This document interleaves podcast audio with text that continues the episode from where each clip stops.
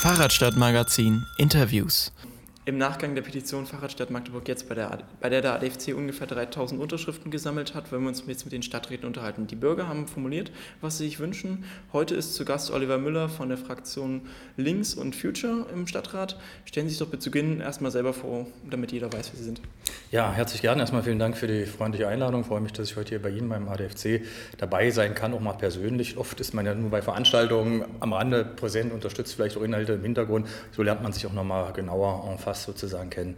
Ja, ich bin Vorsitzender der Fraktion Die Linke Future, so heißen wir ganz genau seit einem Jahr, nachdem es ja sozusagen verschiedene Veränderungen auch gab in der Landschaft unseres Kommunalparlaments hier in Magdeburg. Ich bin nicht nur Fraktionsvorsitzender, sondern das ist wahrscheinlich auch ein bisschen ungewöhnlich in dieser Doppelfunktion, auch Fraktionsgeschäftsführer. Und ja, ein Kind dieser Stadt, bin ja also geboren, Jahrgang 1972 und äh, wer mich jetzt nicht sehen kann, ich war vor einem Jahr noch fast 20 Kilo leichter, äh, bin früher auch mal sportlicher gewesen, bin auch mal öfter Fahrrad gefahren, habe sogar mal als Jugendlicher Radsport trainiert eine ganze Weile, aber mit Laufe der Zeit offenbar macht äh, Kommunalpolitik auch äh, dick oder unsportlich, ich weiß es nicht. Insofern kann das ja heute auch für mich nochmal so ein Anhaltspunkt sein, sich äh, sozusagen mit den gesundheitsfördernden Faktoren des Fahrradfahrens vielleicht auseinanderzusetzen. Schön, dass Sie sozusagen äh, sich einmischen in die Kommunalpolitik. Ich war selber mit dabei, als äh, die Petition, von der Sie sprachen, die Unterschriften überreicht worden sind. Das war ja sozusagen während einer Stadtratssitzung. Ich glaube, die vorletzte war es wohl im Oktober, aber das ist ja auch etwas, was viel zu wenig passiert, dass sich Menschen also einmischen. Wir haben diese Einwohnerfragestunde jedes Mal ab 17 Uhr während einer Stadtratssitzung, aber es kommen der Regel dort doch sehr überschaubare Menschen, also Anzahl von Menschen, zwei, drei meistens. Insofern war das eine gute Idee von Ihrer Organisation, sozusagen diese Möglichkeit zu nutzen und dieses Thema dadurch auch virulenter zu machen. Heute ist unser Thema ja zum Schwerpunktmäßig die Mobilität. Da wäre doch die einfachste Frage, wie sind Sie denn persönlich mobil in Magdeburg? Ja, also ich bin heute ganz vorbildlich, ich betone auf heute, bin heute mit der Straßenbahn angereist, nicht ganz mit dem Fahrrad, hat noch nicht geklappt. Ja. Nächstes Mal vielleicht, bin heute tatsächlich mit dem ÖPNV unterwegs. Äh, bin ja auch Mitglied im Aufsichtsrat der MVB, aber ich muss gestehen, man kann natürlich nicht immer alles unter einen Hut bringen. Also ich muss leider schon zugeben, dass ich also doch eher auch ein Automensch bin und äh, das auch tagtäglich äh, ja, gut und gern nutze. Sicherlich ein Großteil auch aus Bequemlichkeit heraus, aber sicherlich auch ein großer Teil aus äh, ja, praktischen Gründen. Man hat eben doch verschiedene Sachen hin und her zu tragen, hin und her zu schleppen. Ich weiß, man kann das sicherlich auch alles im Rucksack versuchen, aber äh, glauben Sie es mir, während meiner Studienzeit, ich habe hier in Magdeburg äh, studiert vor auch gut 18 Jahren Lehramt und äh, ja, also bis dahin war ich sozusagen Fußgänger und Radfahrer und irgendwo war bei mir der Punkt, ich vertrete noch eine andere Generation, gebe ich zu, erreicht, okay, jetzt hast du einen Führerschein gemacht, jetzt kommt auch das Auto und dann, ja, war das praktisch, habe viel Germanistik studiert, also viel mit Büchern zu tun gehabt, musste also ständig da zu verschiedenen Bibliotheken. Heute haben wir einen Standort, die Unibibliothek, damals gab es noch zwei, es gab noch eine extra Fakultätsbibliothek und ja, da war das eben praktisch. Aber der denkende Mensch ändert ja seine Meinung, das wusste ja schon Nietzsche, glaube ich, und insofern bin ich ja auch offen und äh, unterstütze unterstütze natürlich nicht nur ich persönlich, sondern unsere Fraktion weitestgehend ja auch die Ziele, die Sie ja als äh, Allgemeiner Deutscher Fahrradclub Deutschlands hier mit Sitz in Magdeburg äh, vertreten. Aber ich, Sie haben mich nach meiner persönlichen Einstellung gefragt, ich bin schon eher ein Mensch, der auf Autos angewiesen ist, ja. Aber ich fahre auch gerne mal Fahrrad, aber dann eben zum Privatvergnügen. Hm. Sie haben jetzt immer jeden Magdeburger schon befragt, der hier war. Wie sieht denn Ihre Vision für Magdeburg aus? Welche Richtung soll sich Magdeburg als Stadtbild und auch besonders verkehrstechnisch entwickeln, damit unsere Stadt, wir haben ja auch solche Sachen wie Klimaziele, die wollen ja alle erreicht werden. Wir wollen jedem die Möglichkeit geben, sich sicher vorbewegen zu können. Wie soll eine Stadt aussehen? Wie soll sie mobil sein in 10, 20 Jahren? Das ist natürlich eine, glaube ich, eine spannende und auch abendfüllende Frage, wenn man die jetzt tatsächlich en Detail mit allen Facetten äh, beantworten möchte, weiß auch gar nicht, ob ich das in der Tiefe könnte, so aus dem Hut heraus, äh, würde das sicherlich so eine Weile dauern, weil es, Sie möchten sicherlich jetzt fokussiert wissen auf Mobilität, haben Sie angesprochen, aber wenn es um Zukunftsvisionen für die Stadt insgesamt geht und ich weiß auch gar nicht, Mobilität ist ja auch so ein immanenter Bestandteil unseres Lebens. Also wo würde ich da jetzt den Cut machen, wenn ich von Arbeiten, von Leben spreche, dann habe ich natürlich auch sofort da immer eine Mobilitätskomponente dabei. Also wie komme ich von A nach B und vielleicht auch noch nach C, wenn ich vielleicht ins Theater will oder so oder eine Freizeit oder ein Hobby habe, was ich dann bestreiten will. Also insofern denke ich, ist diese Frage der Mobilität natürlich äh, unmittelbar verknüpft mit eigentlich fast allen anderen Fragen, die unser Leben bewegen. Ja, ob das nun Beruf, ob das Studium, ob das Schule, ob es die Kita ist, wo die Muttis und Vatis ihre Kinder hinbringen. Also insofern ist das eine Frage, die eine Stadt oder wie beweglich ist eine Stadt, äh, ja, die eine Stadt natürlich äh, für sich beantworten muss. Aber ich denke auch, Sie haben das angesprochen, Klimaziele und solche wichtigen, ja auch internationalen Themen, wo man sicherlich natürlich auch nicht ausbrechen kann aus der Familie der Städte, sage ich mal, insgesamt in, in der Bundesrepublik oder auch in Europa. Und da wissen Sie ja selber, dass gerade auch bundespolitisch da manchmal Entwicklungen an der Tagesordnung sind, dass sich auch manche nicht mehr so richtig erinnern können, äh, wofür wir eigentlich äh, möglicherweise, welche Ziele wir gerade erreichen wollten, gerade im Klimabereich. Das ist schon schwierig. Ihre Frage zielt hier direkt auf Magdeburg ab und dafür tragen wir ja auch in der Fraktion hier als die Linke äh, Future in Magdeburg ein Stück weit mit Verantwortung. Der möchten wir uns auch gern stellen, nicht erst seit heute. Wir sind ja äh, seit Jahren, denke ich, auch mit diesen Themen vertraut, haben zum Haushalt verschiedene Anträge gemeinsam, fast alle gemeinsam mit dem Bündnis Grün auf den Weg gebracht, die tatsächlich äh, konkret und detailliert Fragen des Radverkehrs hier in Magdeburg äh, aufgreifen. Aber Mobilität ist natürlich mehr als Radverkehr. Wir sind also auch äh, mit dem ÖPNV hier, hm, naja, verquickt und Sie wissen wahrscheinlich, dass unsere Fraktion die Entwicklung in den letzten Jahren sehr kritisch äh, begleitet hat. Also ich sagte es bereits, ich bin ja selbst jetzt seit, ich glaube 2010 Mitglied auch im Aufsichtsrat der Magdeburger Verkehrsbetriebe und äh, das ist erstmal ein Thema, in dem man sich wirklich nicht nur mit wenig Aufwand hineinarbeiten kann, das dauert schon eine ganze Weile, ehe man auch äh, äh, verstanden hat, welche Gesetzlichkeiten dort Grundlage sind, Personenbeförderungsgesetz und so weiter, was alles eine Rolle spielt. Und insofern sind wir aber in Magdeburg, was also den ÖPNV anbelangt, wenn ich das an der Stelle noch sagen darf, nicht gerade wegweisend für andere Städte, um es mal vorsichtig zu sagen. Es ist hier viel in Bewegung, das wissen wir. Die Stadt ist äh, eine einzige Baustelle, auch durch die MVB, nicht nur, aber wesentlich auch. Und das ist ja auch ein Thema, was die Menschen in unserer Stadt bewegt, in weiten Teilen. Denn die Frage nach äh, der Notwendigkeit und Wirtschaftlichkeit einzelner Streckenabschnitte, äh, insbesondere ja jetzt beim Trassenbau der Straßenbahn, die zweite Nord-Süd-Verbindung ist da ja so ein, so ein Stichwort. Persönlich habe diesen Maßnahmen immer zugestimmt. Da stehe ich auch dazu, weil ich der Meinung bin, dass die Straßenbahn europaweit, wahrscheinlich sogar weltweit eine Renaissance erlebt, dass wir ja, also Magdeburg ja schon seit vielen Jahren, ich glaube seit 140 Jahren gibt es hier äh, Straßenbahn, vorher noch die Pferdebahn, dann die elektrifizierte natürlich. Da haben wir also gute Voraussetzungen, da wir also keine Stadt sind, wie beispielsweise unsere Partnerstadt in Frankreich, Le Havre, die also nach dem Krieg erst vor kurzem wieder angefangen haben, ein Gleisnetz zu legen. Also das ist sicherlich ein ganz wichtiger Punkt. Da sind wir gehen wir in die richtige Richtung, aber wenn Sie mich fragen, viel zu langsam und oftmals auch verschlungenen, nicht gerade kundenorientierten Wegen. Ja, also da hat unser Verkehrsunternehmen leider noch äh, viele Hausaufgaben zu erfüllen. Und ich weiß auch, dass ein Großteil der Mitarbeiterinnen und Mitarbeiter, die, die eigentlich Leistungsträger sind bei der MVB, äh, unzufrieden sind äh, mit dem, was im Hause sozusagen so läuft. Das ist ja immer zweierlei. Es gibt eine Geschäftsleitung, es gibt die Leistungsträger und da gibt es, glaube ich, im Hause schon Kommunikationsprobleme. Und das merkt man dann auch, wenn man eben tagtäglich mit Bus und Bahn unterwegs ist. Zum Radverkehr zurück. Ja, Magdeburg äh, betrachtet sich selbst als Sportstadt. Allerdings würde ich jetzt nicht behaupten, dass wir unbedingt eine Fahrradstadt wären oder gewesen waren in der Vergangenheit. So, als Kind und Jugendlicher, ich sagte es eingangs, äh, war ich auch oft und immer mit dem Rad unterwegs, weil das war natürlich das kostengünstigste und äh, einfachste als Jugendlicher mit Taschengeld unterwegs zu sein. Und äh, ja, die Frage ist sicherlich, äh, wie kann es gelingen, Menschen noch mehr aufs Rad zu bringen? Also zähle ich mich mit dazu, dass man auch sagt, okay, ich fahre damit zur Arbeit oder äh, erledige damit den Einkauf beispielsweise ja, und fahre nicht nur mal gerade am Frühlingsabend im Fahrrad die Elbe lang bis zum Stadtpark, weil gerade das so schön ist. Das bin ich sozusagen. Ja. Dann finde ich Radfahren gerade schön. Ja. Das ist sicherlich äh, etwas, wo was passieren muss, aber da sind Sie ja gut unterwegs, denn äh, Sie hatten es, glaube ich, selbst geschrieben in Ihren Unterlagen, dass 28.000 äh, ja, Menschen in Magdeburg tagtäglich mit dem Rad unterwegs sind. Und das ist ja auch eine Menschengruppe, die man nicht einfach so äh, ja, mit dem Federstrich äh, äh wegwischen kann, sondern die man im Ernst und wahrnehmen muss. Und äh, da denke ich, gibt es also tatsächlich noch Probleme, auch in der, im Bewusstsein äh, des Stadtrates oder der Stadtverwaltung insgesamt. Äh, Sie selbst haben ja so spannende Dinge schon mal angesprochen, habe ich gelesen, da kommen wir später noch zu, wie ein Radverkehrsbeauftragter oder solche Sachen. Äh, da gibt es noch einiges äh, zu tun und äh, ich denke, ganz wichtig ist es zu gucken, wie wir in den aktuellen Bauinfrastrukturmaßnahmen eben auch das Thema Radverkehr abbilden.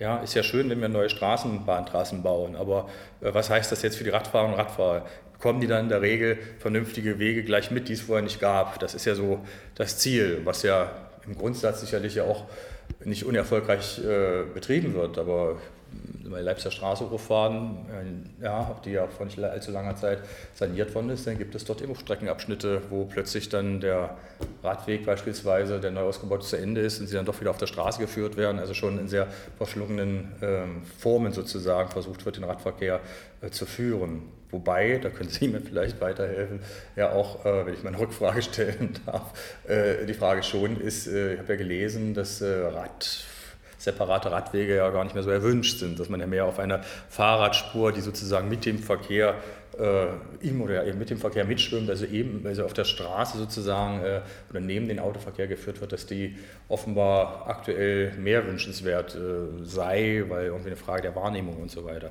Ich persönlich fühle mich natürlich auf separaten Wegen, muss ich ganz ehrlich sagen, sicherer. Und da gibt es in Magdeburg noch ganz viel zu tun, aber dazu vielleicht später noch. Ja, also auf das Thema Radweg gehen wir nachher ein bisschen ein. Sie haben jetzt sehr ausführlich geantwortet, auch sehr beim Thema. Aber nochmal ganz konkret, äh, wie soll der Modal Split zum Beispiel dann in 10, 20 Jahren aussehen? Also die konkrete Verteilung zwischen Fuß, Radverkehr, ÖPNV, MIV, also motorisierter Individualverkehr. Und wie sieht eine Straße dann aus? Also nehmen wir jetzt mal die Beispiele Straße Breiter Weg oder Diesdorfer Straße, wie Sie wollen. Ja gut, der breite Weg ist ja nun fast saniert. Da werden wir jetzt sicherlich in der Form, wie er jetzt ist, wird sich befürchte ich in den nächsten 15 bis 20 Jahren nicht grundlegend was ändern. Hier hat man verkehrsberuhigt gearbeitet. Wir gucken ja aus dem Fenster fast da auf. Also früher teilweise zweispurig, wurde eine Einspurigkeit für den MIV hergestellt. Die Straßenbahn hat eine bevorzugte Ampelsteuerung und äh, die barrierenfreien Haltestellen sind mittlerweile ja durchgängig hier Gott sei Dank hergestellt. In anderen Stadtteilen ist das ja nicht unbedingt so. Also sprachen die Große Diesdorfer schon an oder auch in Sumburg leider. Ja, äh, es wird seit Jahren kämpfen wir da als Fraktion für eine barrierefreie Endhaltestelle. Ich würde gerade sagen, hier am Straßenbild wird sich wenig ändern. Wenn Sie mich natürlich nach der Radwegführung fragen, äh, und damit äh, ich im Blick nehmen würde den weiteren Nordabschnitt des Breitenweges, dann ist ja nicht von anzuweisen, dass es da große Probleme gibt. Ja, also wenn ich da als Fußgänger unterwegs bin beispielsweise oder an der Straßenbahnhaltestelle beispielsweise mich, mich wartend aufstelle, um auf die Straßenbahn zu warten, dann muss ich damit rechnen, dass ich eventuell gerade dem Radfahrer im Weg stehe oder der Radfahrer möglicherweise auch nicht genau weiß, wo er gerade langfahren soll. Und das ist natürlich schwierig, insbesondere an einer Straße, die ja offenbar auch schon mehrfach umgebaut worden ist. Ja.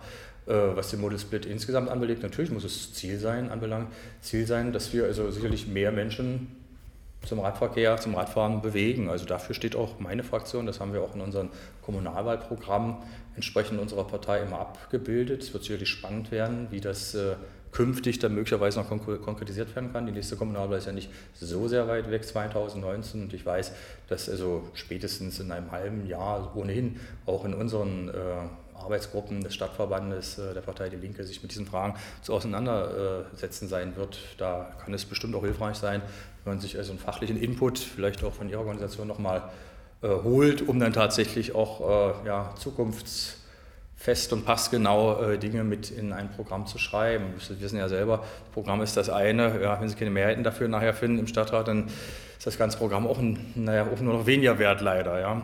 Ähm, ich denke, dass wenn wir eine moderne Stadt äh, bleiben wollen oder noch moderner werden wollen, dass eben die Radfahrbelange natürlich auch stärker berücksichtigt werden müssen. Und da ist eben schon die Frage, nochmal auch der ÖPNV äh, muss gestärkt werden. Das tut die MVB auch im Auftrag der Stadt. Also sonst würden wir ja die neuen Strecken nicht planen. Aber die Frage ist eben, in welchem Maße und mit welcher Geschwindigkeit. Das war unsere Fraktion, die bereits schon vor anderthalb Jahren oder zwei Jahren damit anfing, das Thema neue Straßenbahnen äh, im Stadtrat auf die Tagesordnung bringen zu wollen. Das war von der Stadtverwaltung, vom Oberbürgermeister und leider auch von großen Fraktionen der SPD und CDU nicht gewünscht. Ja, ich habe da teilweise Redeverbot bekommen, vom Oberbürgermeister sogar. Das ist natürlich lustig, wenn dann ein halbes Jahr später Anträge der Verwaltung reinkommen oder Drucksachen mit genau dem Inhalt, den wir besprochen haben. Also jetzt sind wir ja dabei, plötzlich neue Straßenbahnen, äh, auch größere, mit größeren äh, Wagenkästen höchstwahrscheinlich äh, zu bestellen. Aber das sind dann schon Dinge, ich erzähle das nur um mal deutlich zu machen, wie lange so ein Prozess, äh, Prozess währt und äh, wie aberwitzig auch manchmal ist. Ja? Wenn das Thema, was Sie selber vorbringen, offenbar nur weil es die falsche Fraktion war, offenbar in den Augen einer, einiger anderen, einer anderen Mehrheit, dann solche Dinge hinten runterfallen und dann wertvolle Zeit halt verloren geht. Können wir nochmal direkt jetzt die Pflichtprogramme abschließen? Also wir haben die Petition ja angesprochen gehabt, das sind ja, da haben wir konkret fünf Zielsetzungen und Forderungen gestellt. Da mhm. geben sich drei Forderungen draus. Eine davon wäre, dass der ADFC 8 Euro pro Einwohner mhm. für den Radverkehr fordert als Haushaltsmittel, damit man überhaupt mal anfangen kann, überhaupt was mhm. zu bauen. Wir wissen, Magdeburgs Radwege sind im desaströsen Zustand an vielen Stellen. Diese Zahl kommt sogar vom Bundesministerium für digitale, mhm. äh, digitale Infrastruktur und Verkehr. Und wie steht die linke Fraktion dazu? So eine Pro-Kopf-Pauschale ist ja nicht ganz neu. Also ich kann mich erinnern, dass es im letzten Jahr dazu auch schon äh, einen Versuch eines Antrages gab, den wir auch gemeinsam, also federführend äh, von den Bündnisgrünen, mit unterstützt haben. Leider ist eben auch der Sprachkraftvermehrheiten abgelehnt worden. Jetzt gibt es wieder einen solchen Antrag, den wir gemeinsam zur Haushaltsdebatte äh, einbringen werden. Der Finanzausschuss hat ja schon während seiner Klausurtagung am, ich glaube, 17. November war das, dazu befunden. Er hat ihn dort abgelehnt, leider. Äh, die Haushaltssitzung selbst wird ja am 11. Äh, Dezember stattfinden. Also insofern haben wir ja noch ein paar Tage Zeit, um Überzeugungskraft leisten zu können. Wobei, wie sage ich, nicht zu optimistisch sein will. Also das ist unser konkreter Beitrag als Fraktion ist, ja, wir vertrauen diesen Zahlen, die, das, die die Fachleute im Bundesministerium dort errechnet haben. Und wir sind gern dabei, die in Magdeburg umzusetzen. Bloß äh, unser Problem wird sein, also vor allem das auch der Bündnisgrünen uns gemeinsam, ähm, die Mehrheiten dafür im Stadtrat zu finden. Also und da habe ich leider meine Zweifel, wenn ich eben schon das Abstimmungsverhalten im der Finanzausschuss dazu sehe von Ihnen schon angesprochen, der Radverkehrsbeauftragte, werden Sie den unterstützen? Auch den haben wir im vergangenen Jahr schon unterstützt, wir werden auch jetzt wieder unterstützen, wobei ich hier ehrlicherweise sagen muss, dass dieses Thema äh, in, unserer Fraktion differenzierter betrachtet wird. Also es gab ja einige Mitglieder, wir sind ja aktuell elf Stadträte und Stadträte, die eben meinten, naja, also ob das jetzt das Wichtigste wäre, also die würden die Priorität halt so ein bisschen anders setzen, also vielleicht eher dann doch äh, weniger Geld in eine Personalstelle, wo man jetzt noch nicht genau weiß, wer füllt die aus, in welchem Rahmen, weil das wäre dann wieder nicht unsere Aufgabe. Wer sozusagen in der Kommunalpolitik unterwegs ist, der bekommt ja auch von der Verwaltung immer nur genannt, wie es gerade nicht geht oder was man gerade nicht darf. Ja? Und die Personalhoheit liegt beim Oberbürgermeister. Äh, er kann sozusagen seine seine Mitarbeiter in der Verwaltung, das sind roundabout zweieinhalbtausend, äh, ja, nicht einstellen, wie er will, aber im Grunde ist er der, der obere Dienstherr von denen. Und wir können zwar Wünsche äußern, ja, aber wenn äh, er keinen Radverkehrsbeauftragten will, sozusagen, dann wird es auch keinen geben. Und offenbar will er nicht, das ist, das ist traurig, ja, aber das sollte uns als Stadtrat natürlich nicht davon abhalten, solche Anträge auf den Weg zu bringen, den Druck immer wieder aufzumachen, dass irgendwann vielleicht dann doch, getreu dem Motto steht der Tropfen, hüllt den Stein, hüllt den Stein, dann äh, wir dann doch vielleicht eines Tages einen Radverkehrsbeauftragten haben werden, so wie es ja wohl alle anderen Landeshauptstädte in unserer Bundesrepublik ja auch haben. Magdeburg scheint da immer merkwürdige Wege zu gehen, aber wir wissen auch, wir haben einen Oberbürgermeister, der eben, wie soll ich sagen, äh, mitunter etwas stur unterwegs ist und ich glaube, es muss am Ende seine Idee gewesen sein, sowas haben zu wollen, dann fällt das Zustimmen vielleicht leichter. Ja. Aber wir als Fraktion, klar, sehen die Notwendigkeit ein. Mehrheitlich haben wir das so beschlossen, sonst würden wir diesen Antrag ja nicht mittragen schon von Ihnen angesprochen war das Thema Radverkehrsqualität. Wie soll ein Radweg aussehen auf der Straße, daneben und so weiter. Das bestimmt nicht mehr um der ADFC, auch wenn wir dafür aussprechen, dass getrennte Radwege besser sind, die aber auf der Fahrbahn gesichert mit einer Protected Bike Lane geführt werden können, wie man es zum Beispiel aktuell in Berlin sieht, damit alle Rad fahren können. Es gibt ein, äh, ein Empfehlungswerk dafür, das ist die Empfehlung für Radverkehrsanlagen, die 2010 ausgearbeitet wurde. Das Land Sachsen-Anhalt hat die schon anerkannt und die gilt für alle Neubauten dort. Magdeburg hat das noch nicht. Werden Sie als Fraktion mhm. unterstützen, dass Magdeburg diese Empfehlung für Radverkehrsanlagen akzeptiert? Akzeptiert? Also ich persönlich gern. Ich kann mir vorstellen, dass die Fraktion das unterstützen wird. Ich hätte jetzt äh, genau auch in den Raum gestellt, dass es sicherlich äh, ein Regelwerk gibt, wo es ja, ich meine, auch gerade beim Straßenbau gibt es Sichtdienvorschriften, wie breit eben äh, ein Radweg, eine Fahrbahn, auch eine ONG-Bahn zu sein hat. Darum nochmal bitte zurück das Beispiel vorhin mit der Leipziger Straße. Ich weiß, damals hatten wir auch als Fraktion viele Bürger Eingaben, Anfragen, die also sich äh, erregt haben darüber, dass der Fußweg dann an bestimmten Stellen zu schmal ist, dass wenn sich dort also Eltern mit Kinderwagen begegnen oder Rollifahrer, dass also diese Begegnung kaum möglich ist, ohne dass ein anderer wartet, dass dort dann sozusagen diese Vorschriften offenbar nicht greifen. Insofern ist es dann immer so eine Frage, äh, ja, also was ist die Ausnahme und was ist die Regel? Und äh, was uns als Fraktion da immer besonders umtreibt, ist dann offenbar die Tatsache, dass die Verwaltung tatsächlich mal Ausnahmen von der Regel machen darf, wo es ihnen passt. Aber umgekehrt ist das natürlich alles gar nicht möglich, weil wenn es darum geht, muss man auch mal kritisch sagen, äh, beim Ausbau, ich komme nochmal auf den ÖPNV kurz zurück, wenn Sie gestatten, äh, der Straßenbahntrassen, äh, gab es bisher auch immer den Ansatz, dass die also separat zu führen sind, dass also Fördermittel, Bundesmittel Mittel nach dem äh, Entflechtungsgesetz nur dann fließen, wenn die Bahn sozusagen auch separat vom Autoverkehr, vom MIV unterwegs ist. Offenbar lernen wir an bestimmten Stellen, dass das nicht so sein muss. Schauen wir mal in die Raiffeisenstraße, die ja nicht unumstritten ist in ihrer äh, Sanierung als Straßenbahnstrecke wird es ja dann unter der Brücke sogar nur einen Eingleisebetrieb geben. Also Insofern finde ich es gut, dass es ein Regelwerk gibt. Ich weiß eben bloß nicht, äh, ob wir wirklich weiterkommen. Allein, wenn die Landeshauptstadt Magdeburg sagt, wir erkennen das mal an, dann ist ja die Frage, was heißt das jetzt? Also es muss ja die Umsetzung tatsächlich, die Verinnerlichung müsste dann passieren. Und da äh, habe ich auch noch so meine Zweifel, ob das dann so schnell passiert. Aber dennoch wäre es natürlich ein toller Schritt, wenn auch Magdeburg sich äh, entsprechend dazu bekennt und äh, das als Grundlage der weiteren Planung nimmt. Hier habe ich leider oft den Eindruck, dass das dass man global rangeht und dann, wenn die Maßnahme aber konkret wird, ja, dann, wenn man dann sieht, plötzlich ist der Platz nicht da, wird nicht lange überlegt, da wird dann, was ich, wird immer zu Lasten dann äh, eines einzelnen Verkehrsträgers, und das sind natürlich in der Regel die Schwächeren, das sind dann die Fußgänger oder die Radfahrer, wird irgendwie ein Sonderfall geschaffen, ja, der den jenseits ist, alle anderen Betrachtungen, die vorher aber prägend im Grundsatz waren für diese Maßnahme. Und das ist etwas, was man, glaube ich, den Menschen in der Stadt schwer verständlich machen kann und was im Grunde allerdings auch natürlich mit den Entscheidungsträgern am Stadtort auch nicht anders ist, die dann auch sich sozusagen vom Kopf auffassen und äh, die Welt nicht mehr verstehen. Ja. Wir müssen uns ein bisschen beeilen bei den Beantwortungen ja. der Fragen, aber ähm, das nächste Thema, wir sind ja gerade im Herbst und fast Übergang zum Winter und ein großes Thema ist dann immer die Reinigung von Radwegen. Wir hören häufiger mal, dass vom Krankenhaus die, die Unfallzahlen steigen, Radfahrende rutschen auf Laub aus, viele Radfahrende scheuen sich dann auch das Rad zu nutzen, dadurch geht dann wieder diese Verkehrskraft auf andere Verkehrsträger zu. Was muss denn die Stadt mal tun? Also aktuell scheint es ja nicht zu funktionieren, dass Radwege richtig vom Schnee und Laub gereinigt werden. Das ist eine spannende Frage. Ich kann Ihre äh, Beweggründe da und Ihre Erfahrung durchaus bestätigen. Ich bin ja auch ehrenamtlich im äh, Vorstand des Arbeiter-Samariter-Bundes, der ja maßgeblich mit den anderen Partnern, den Maltesern und äh, Johannitern hier den Rettungsdienst in Magdeburg zusammen mit der Feuerwehr erbringen. Und es ist tatsächlich so, dass natürlich logischerweise, wenn es dann kälter wird und der Schnee fällt, auch mehr Radfahrunfälle leider an der Tagesordnung sind. Uns ist berichtet worden im letzten Jahr äh, von der Stadtverwaltung, dass es vielleicht eine andere Perspektive, aber es ist berichtet worden, dass äh, die Reinigung der Radwege besser geworden sein soll. Möglicherweise war sie vorher noch schlechter, das kann schon, kann schon sein. Ich will an der Stelle mal erinnern, dass es unsere Fraktion war, die vor einigen Jahren eine aktuelle Debatte im Stadtrat äh, beantragt hatte zum Thema Magdeburg braucht ein neues Winterdienstkonzept. Sie werden sich vielleicht erinnern, erinnern, ich glaube es war vor vier oder fünf Jahren, als der Winter uns hier überraschend heimholte und irgendwie, also der Winterdienst ist stets bereit, besonders dann, wenn es nicht schneit, war ja immer schon so die Losung und die hat sich dann da bestätigt. Diese Debatte wurde durchgeführt, aber ich muss auch sagen, äh, unter dem Gelächter teilweise auch wieder der anderen großen Fraktionen seiner Zeit, SPD und CDU, die da eben meinten, pff, teilweise ist es eine hoheitliche Aufgabe, das macht die Stadt alles schon richtig. Dass das nicht so ist, äh, wissen wir. Es gab auch im Ergebnis, muss man sagen, ein anderes Winterdienstkonzept, also eine Novellierung, die auch heute noch gilt. Und dabei ist unter anderem auch verändert worden, kann ich mich erinnern, die Reinigung äh, der, der wir sind ja auch beim ÖPNV, Mobilität, der äh, Haltestellen für die Straßen, Bahn- und Bushaltestellen. Das war vorher also auch noch schlimmer. Ich glaube, jetzt muss die MVB äh, selber diese Maßnahme ausschreiben. Vorher war das ein Stück weit beim SAB, beim städtischen Abfallwirtschaftsbetrieb mit verankert.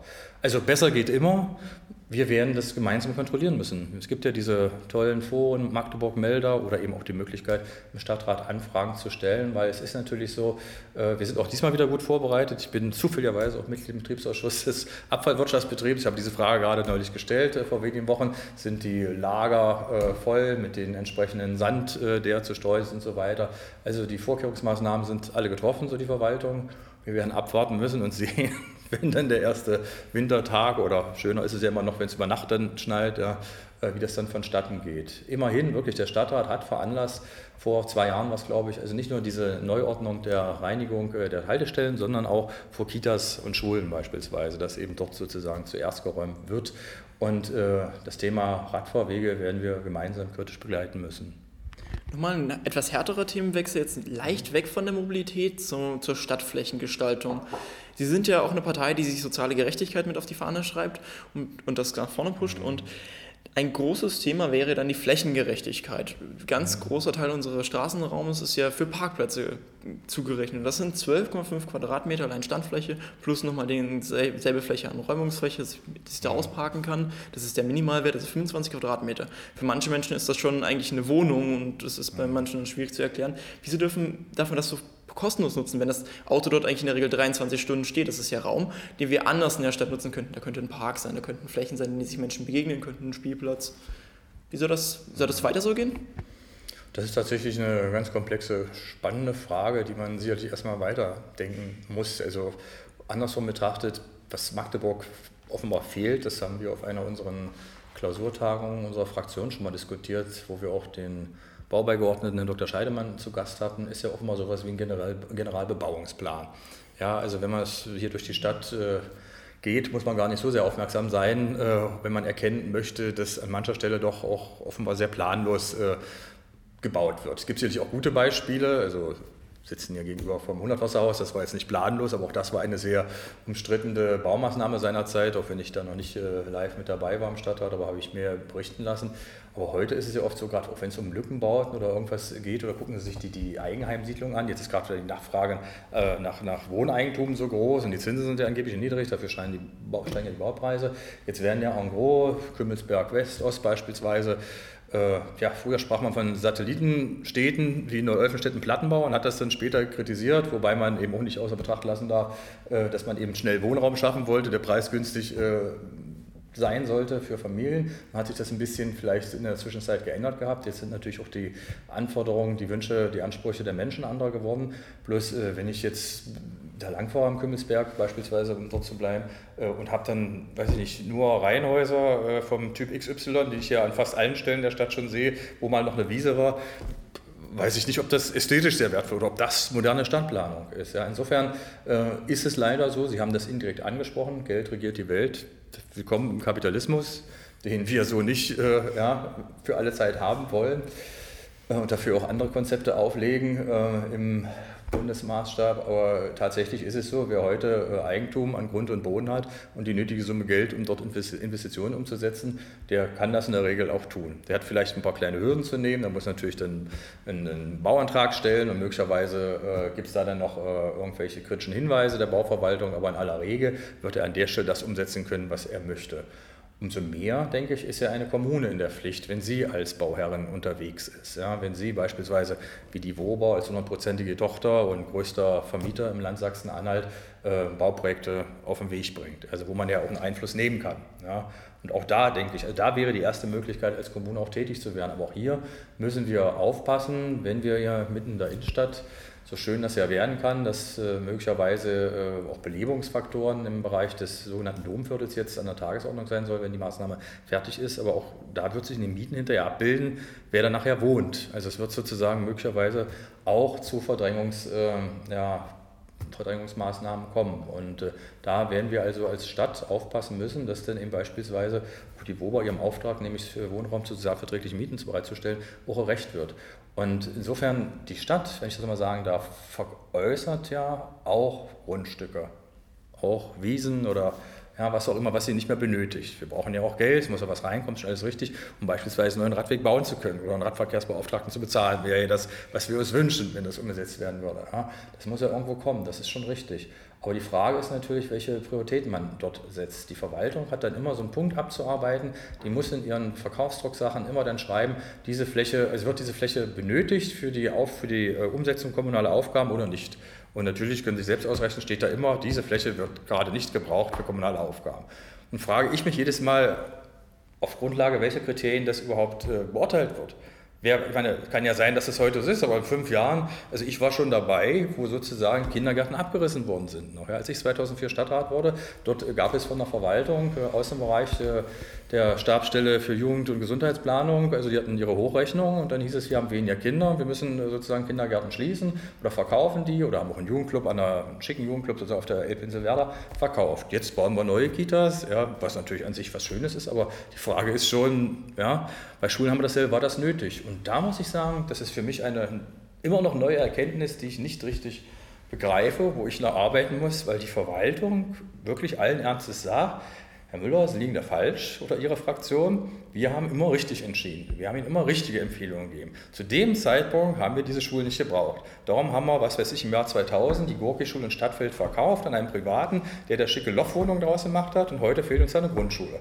Ja? Aber damals war das richtig dann frage ich immer, na okay, aber wir müssen doch mal, das lernen wir doch schon in der Grundschule, wir müssen doch aus den Fehlern lernen. Ja? Wir sollen doch Schlüsse ziehen, sozusagen lehren. Das kann ich doch aber nur, wenn ich erstmal sozusagen diese Fehler analysiere und sie als solche wahrnehme, als solche anerkenne. Sonst mache ich das ja immer weiter so. Aber also dieser Schritt ist heute, bis heute für mich jedenfalls bei der Verwaltung nicht angekommen. Wir denken von der Mund bis zur Nase, bis zur Nase ungefähr. Und äh, dann werden eben solche Entscheidungen getroffen. Ja? Und das ist eben mitunter traurig. Nun werden wir nicht, Entschuldigung, werden wir auch nicht jede grüne Wiese weiter brauchen können. Wir sind immerhin noch einer der grünsten Städte, sicherlich nicht mehr die zweitgrünste. Ich bedauere das sehr, weil wir haben ja wirklich gerade äh, also auch dieses Thema mit äh, seit Jahren äh, verfolgt als Fraktion, auch jetzt wieder mit vielen Anfragen nach diesen ganzen äh, Sturmereignissen unterwegs. Aber man darf sich gerade bei solchen Dingen eben nicht ausruhen. Wir wissen ja alle, wie lange es dauert, bis ein jung angepflanzter Baum tatsächlich eine solche Größe erreicht, dass es tatsächlich äh, ein Ersatz darstellen kann für eine, einen Baum, der gefällt wurde. Ja, insofern wird diese Frage immer, also nach dem Motto, wer bestimmt, wie wo gebaut wird, ist eine gesamtgesellschaftliche. Und die wird willkommen in der Bundesrepublik, im Kapitalismus, die wird hier danach geregelt, wer hat das Geld. Ich gehe dahin, wo das Geld ist. Und das ist natürlich etwas, was wir so nicht gut finden, was wir natürlich bekämpfen wollen. Aber auch da kommt es auf Mehrheiten an. Wir sind jetzt zeitlich schon sehr fortgeschritten, deswegen streichen wir noch ein paar Themen. Aber ich habe zum Ende noch ein Zitat aus Ihrem Bundestagswahlkampf. Das direkt aus, Ihrem, aus dem Papier der Linken im, zum Bundestagswahlkampf. Diejenigen, die zu Fuß oder mit dem Fahrrad unterwegs sind, belasten andere am wenigsten und brauchen bessere Bedingungen. Wir wollen wirklich barrierefreie, barrierefreie Mobilität. Niemand darf auf das eigene Auto angewiesen sein. Kann Magdeburg diese Zielstellung auch erfüllen und wie? Als letzte mhm. Frage. Das ist natürlich ein spannender Auftakt eigentlich für eine weitere Runde. Äh, ja, also können, wenn die Möglichkeiten, die Rahmenbedingungen geschaffen werden, äh, die dafür nötig sind, ich kenne sie jetzt selber auch nicht alle, aber sicherlich hat es auch wieder viel mit Geld zu tun. Also sind wir beim ÖPNV, ist auch die Frage, also wir haben da ja auch Konzepte für einen fahrscheinlosen Verkehr beispielsweise, ja, über eine Solidarumlage, dass es auch möglich ist, dass nicht von vornherein Menschen unserer Bevölkerung in Magdeburg ausgeschlossen werden, ein Stück weit äh, von äh, vom, vom ÖPNV, weil sie die Fahrpreise möglicherweise nicht bezahlen können. Obwohl wir da, da muss ich auch mal einen Erfolg verweisen, zusammen mit den Grünen auch das Thema Magdeburg Sozialpass voranbringen konnten. Dort gibt es ja auch eine Pauschale, leider nicht sehr viel, aber 5 Euro im Monat, die also Menschen, die von Sozialtransfereinkommen leben müssen, äh, sozusagen rückerstattet bekommen.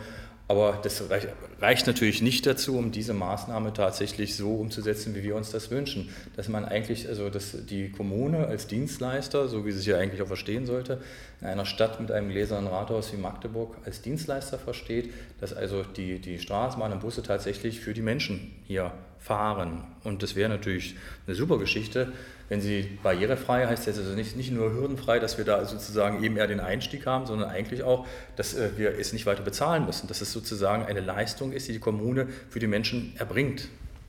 Die Frage ist natürlich, wie man das finanziert. Da gibt es viele Diskussionen. Wir haben selbst, ich muss das nochmal sagen, im letzten Jahr mit dem Bündnisgrünen zusammen eine spannende Veranstaltung im Rathaus gehabt zum fahrscheinlosen Verkehr, äh, wo aber auch deutlich wurde, das ist ein schönes Thema, auch ein tolles Ziel, das man verfolgen muss.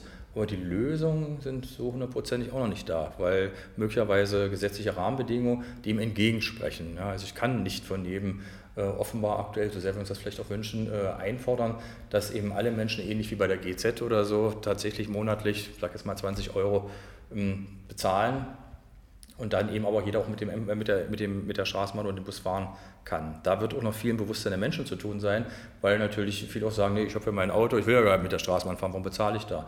Und äh, da ist es, glaube ich, wichtig, also auch Menschen wie Sie, eine Organisation wie Sie im Boot zu haben, die also ja, darauf hinweist, dass sozusagen wir in einem Land leben, dessen Ressourcen auch mal am Ende sind, dass wir etwas fürs Klima tun müssen. Und äh, das fängt auch damit an, wie jeder Einzelne sich selbst äh, verhält.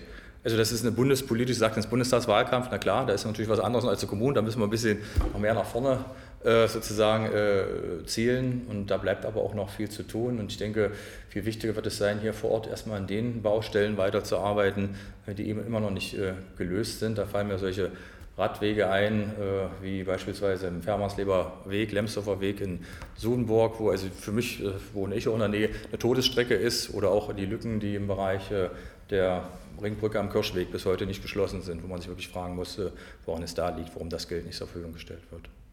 Also noch viel zu tun beim Fußradverkehr und ÖPNV in Magdeburg. Ich bedanke mich fürs Interview. Ich danke Ihnen.